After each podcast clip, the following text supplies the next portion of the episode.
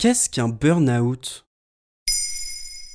Merci d'avoir posé la question. En janvier 2021, en pleine pandémie de Covid-19, une résolution adoptée par le Parlement européen est passée plutôt inaperçue. Elle reconnaît le droit à la déconnexion en dehors des heures de travail. En télétravail et encore plus en confinement, la connexion permanente est devenue une réalité pour beaucoup de salariés et d'indépendants.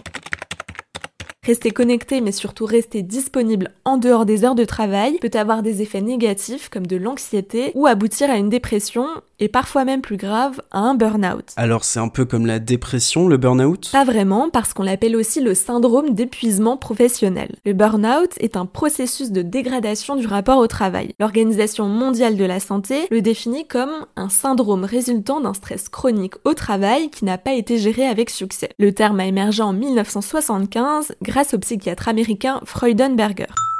L'OMS ne le reconnaît pas comme une maladie, mais comme un phénomène lié au travail. En France non plus, ce n'est pas considéré comme une maladie professionnelle ou un accident de travail. D'ailleurs, il n'y a pas de consensus pour lui donner une définition exacte.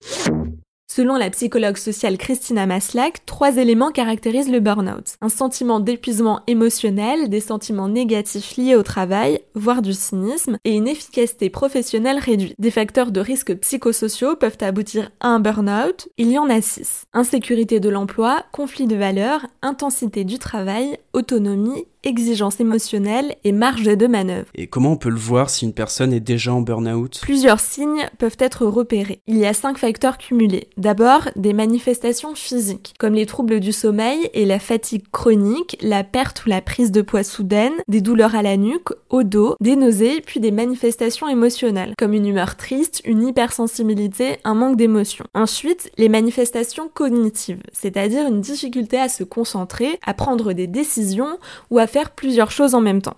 Quatrième point, les manifestations interpersonnelles comme s'isoler socialement, se replier sur soi, mais aussi l'apparition des comportements addictifs. Enfin, on parle de manifestations motivationnelles quand l'individu ne s'investit plus dans son travail et se dévalorise. La prise en charge est variée et dépend des personnes. En général, elles se voient prescrire un arrêt de travail parce que beaucoup de repos est indispensable. Peuvent aussi être recommandés des antidépresseurs ou des séances de psychothérapie. Impeccable, vous inquiétez pas, je vais dormir comme un loir. De ce que je comprends, le burn-out forcément lié au travail. Quand on parle de burn-out, on fait en général référence au burn-out professionnel. Mais il y a aussi des burn-out bien particuliers, comme le burn-out parental qui touche surtout les mères. Les parents se sentent surmenés et incapables de continuer à s'occuper de leurs enfants, leur imposant un rythme de vie à 100 à l'heure.